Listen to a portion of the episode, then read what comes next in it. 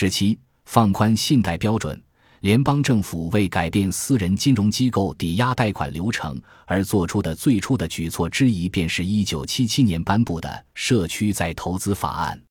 如同许多政府措施一样，最初该法案仅仅具备指导意义，而随着时间的推移，该法案的实施越来越广泛，越来越严格。《社区再投资法案》只是每一个相关的联邦金融管理机构都要应用自己的管理权。在考核金融机构的时候，鼓励这些金融机构在不违反企业的安全与健康运作的情况下，帮助自己的社区满足贷款信用要求。尽管加上了“安全与健康运作”的限制性词条，但是这些词语却显得无关紧要。很明显，在法案审理之时，他们的存在无足轻重。参议院仅仅花费了一天的时间进行审议辩论。而众议院则干脆没有辩论。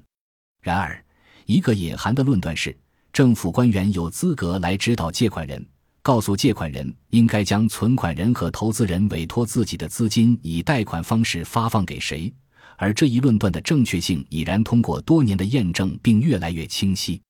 但这个著名的论断却几乎没有遭到过质疑，不论是在社区在投资法案申请通过的时候，还是法案正式实施之后。尽管社区在投资法案并没有产生立竿见影的重大影响，但随着时间的推移，构成其立案基础的论断及具体的条款细则，却为各市政府官员及政府机构向借款人持续施加压力提供了强大的依据。由此，借款人不得不为政客和官僚们心仪的贷款人发放贷款，而不是根据自己的经验和专业知识来选择和判断贷款人。借款人受到的压力在二十世纪九十年代骤然加剧，此后更是呈几何级数式倍增。九十年代初期的各项研究表明，在当时，甚至连黑人和白人申请贷款的通过率的差异都能够引爆媒体的神经，甚至能够惊动国会和白宫向相关管理机构施压，以敦促其指导银行修正信贷规则，监控各项信贷统计数据，例如按人种。按社区、按收入等分类的贷款通过率，同时对未能完成政治指标的银行及其他借款人进行罚款。这一压力加速的起始点其实来得更早，应该推算到一九八九年，时值乔治 H. W. 布什政府当政。一九八九年四月，《纽约时报》报道，司法部曾向亚特兰大的所有主要银行、储蓄机构、信贷机构发出信函。要求查阅过去五年来的信贷记录，调查的目的是确认信贷机构是否存在由于种族构成或其他原因拒绝发放贷款的历史记录。司法部对这次调查的基本描述是一次基本的常规性调查，但该部门的一位发言人却声明，这或许是有史以来针对可疑的歧视性信贷所做出的最大规模的联邦调查。压力自然延伸到房利美和房地美，他们自然必须购买借款人受迫发放的高风险的抵押贷款。一九九二年，国会通过乔治 H. W. 布什签署了一项法令，旨在建立一整套目标体系，以规范和规定各企业购买位于中心城市、农村以及其他服务水平低下地区的房屋抵押贷款的年度指标。到了继任的克林顿政府时期。司法部部长珍妮特·雷诺更是不吝向种族统计数据触碰到警戒线的借款人发出采取司法措施的威胁。如果我们在此处深究有关抵押贷款借款人涉嫌种族歧视的枝末细节，势必需要绕许多弯路，耗费不少口舌。我们暂且把相关的内容放到第四章中相应的部分详细阐述。不过，即便仅仅是停留在此处的直观感受。我们也不免倒吸一口气，禁不住的产生怀疑：每月收到一封黑人邮件，以要求进行信贷放款检查的借款人，是否会感觉受到冒犯？特别是在不论白人还是黑人均获得了高比例的抵押贷款申请批准的情况下，尽管媒体和政界的许多人都将统计显示出的差异视作人们真实待遇差异的主要证据，而不是人们自己的轨迹和记录，这便是另一个显著的。毫无事实依据却几乎从未遭受挑战的论断。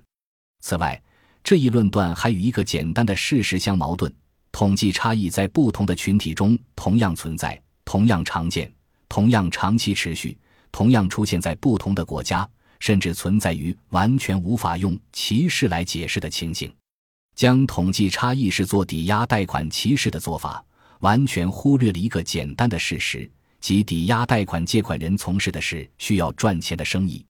诚然。即便是那些很快的谴责企业贪得无厌的人们，也时常发表一些自相矛盾的言论，似乎借款人是依据个人的喜好来审批贷款申请，借款人不会依据个人喜好来评判信贷。售卖汤汁的坎贝尔公司倒是喜好之上。如果借款人只是因为个人好恶便拒绝掉具备良好还款付息潜质的贷款人，那么他们的做法无疑是在自取灭亡。此外，更有趣的一个事实是，与白人所有的银行相比，黑人所有的银行反而拒绝了更多的黑人贷款申请。这无疑是对信贷种族歧视论的当头棒喝。与此同时，也动摇了一个隐含的论断，即不同的贷款拒绝率体现的是决策者的意愿，而不是贷款人的具体情况。当然，我们无法推断。向黑人所有的银行申请贷款的黑人申请人，是否与向白人所有的银行申请贷款的黑人申请人同志？不论歧视信贷所基于的出发点是否美好，是否逻辑严谨，是否证据充足，笃定歧视信贷存在的政治影响力是巨大的。此外，虽然联邦政府介入私人抵押贷款决策的原始驱动力主要来自种族歧视，但是。一旦联邦政府机构正式介入，那么其介入的影响便远远超越了种族问题。放宽抵押贷款审批标准的政策也便普及到所有的种族。毋庸置疑，少数种族的抵押贷款申请人便是主要的受益者，或者说，他们完全有必要收益。要知道，在房产泡沫破灭之后，正是他们体现出了超高的贷款违约率和丧失房屋抵押品赎回权率。社区在投资法案的主要精神，随着时间的推移无孔不入。一九九三年，住房和城市发展部开始采取法律行动，制裁那些对少数种族的贷款申请拒绝率高于白人贷款申请拒绝率的借款人。借款人于是不得不开始放宽首付款比例以及对贷款人的收入要求。住房与城市发展部同时向房利美和房地美施压。要求他们增加购买中低收入家庭房产抵押贷款的比例。一九九六年，住房与城市发展部为房利美和房地美下达具体目标，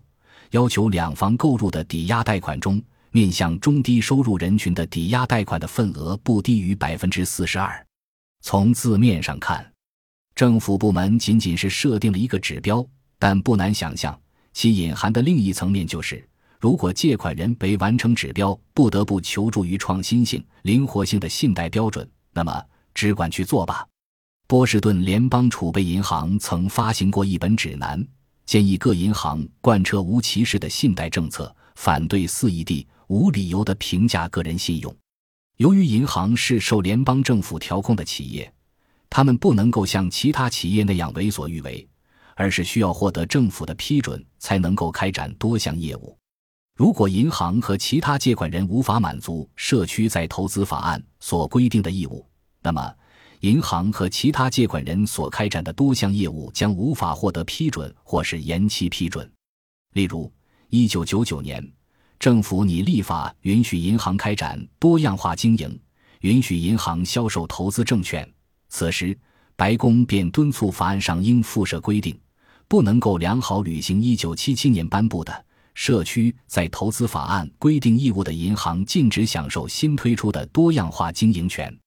于是，当国会通过立法取消银行与证券公司及保险公司的现行合作禁令时，这些新型的银行业务实际上仅向部分的银行开放，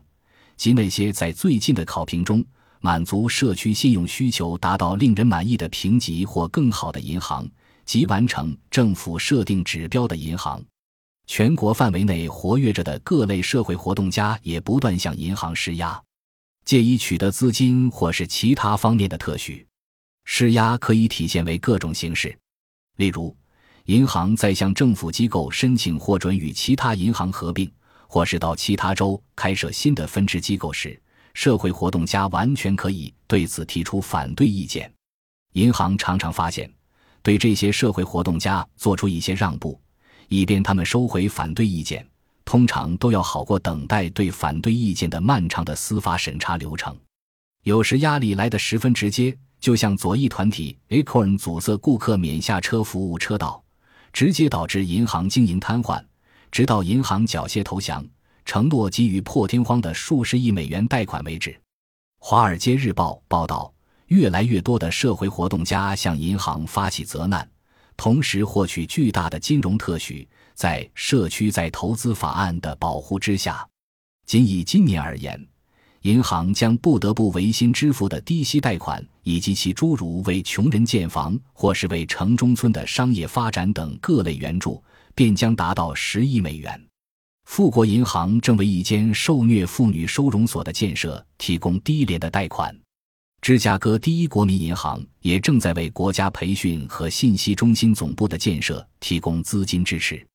政府机构在授权许可银行合并或开设分支机构之前，都会要求银行提供符合社区在投资法案规定的社区服务活动的报告，而银行的报告通常这样展开：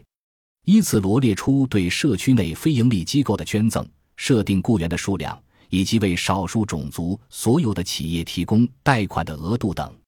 举个例子，加利福尼亚州住友银行便曾公开声明，自己为少数种族所有的企业提供的贷款占全部发放贷款总额的百分之二十至百分之二十五。尽管标题被冠以“社区在投资法案”，但借款人被迫发放贷款的对象并不仅限于特定的社区。银行对个人贷款资格标准的界定也频频遭到攻击，被责难到首付款、收入、信用记录等标准过于严格。在房地产市场上，